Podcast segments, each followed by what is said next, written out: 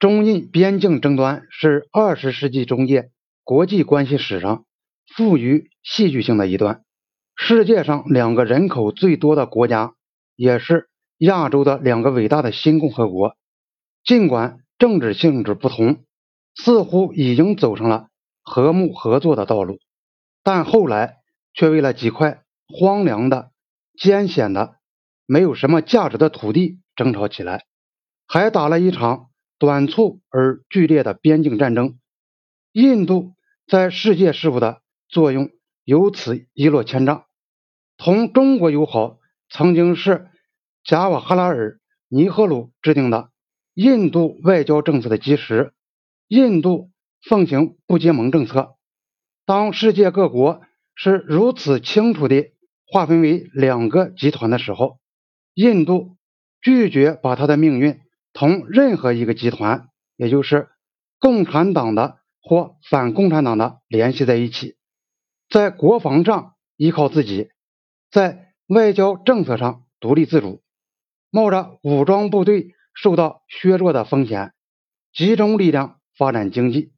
这一切都取决于同中国的友好和有一条和平的北部边界。同中国发生冲突。北部边界上形势紧张，就需要支出巨额军费，这样就会使支撑尼赫鲁的各项政策的拱门整个垮下来，尼赫鲁的统治地位也会随之告终。这一争端以及作为他的高潮的边境战争，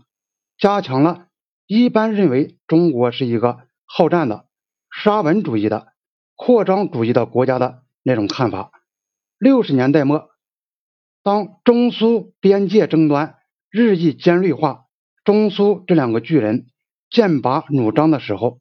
人们不免回想起中国同印度的争吵，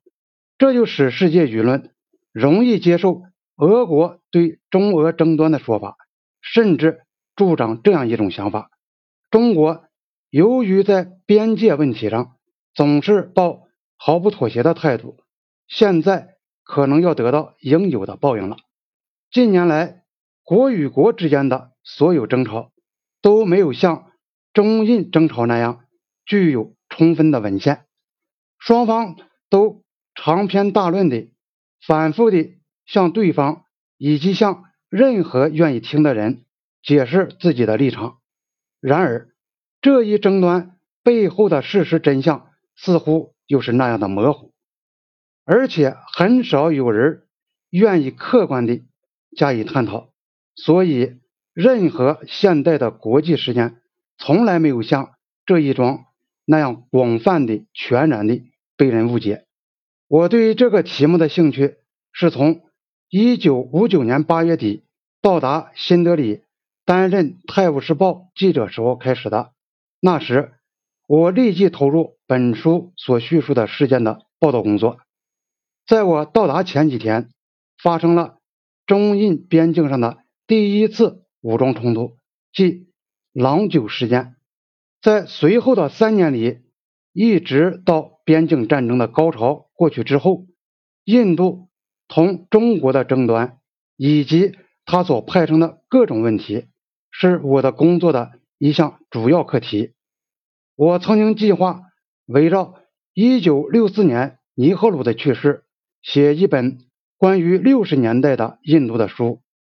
我开始重写中印争端的始末，就是想把它作为那本书的一个章节。当初我把这项工作看成是对我过去随着这一争端的发展而写的成万字的报道进行重新编排和加工的问题。可是当我再次翻阅印度白皮书，我认识到需要对问题做出更为全面的、更为基本的、更为深入的估价。这本书就是我后来进行重新估价的产物。不过，我之所以写这本书，仍然是因为我对新德里当时如何处理和看待这一争端有些亲身的了解。各种人物都登台表演，而且。互相影响，他们的态度以及他们的情绪，在这一争端中以及有关的印度政治演变中起着重要的作用。也许就是在这种地方，目睹事态经过的记者比事后进行探索的学者在条件上更为有利些。事情过后，只有写在纸上的证据。至于那些露出微笑或皱着眉头的表情、不快的或傲慢的语调、未注记载的独白等等，都已经遗忘掉了。我在一九六七年年中离开印度前，多次访问了过去负责处理这一争端的印度的政界人士和官员们，以及曾试图在军事上贯彻政府的政策的军人们。并同他们进行了长时间的谈话，以便再次探究中印争端的真相。当我在伦敦大学东方和非洲学院做研究员，已完成这一项研究并写这本书的时候，我试图首先从历史发展上来看中印边境争端，不仅把它看作是二十世纪中叶。亚洲两个最大国家之间的冲突，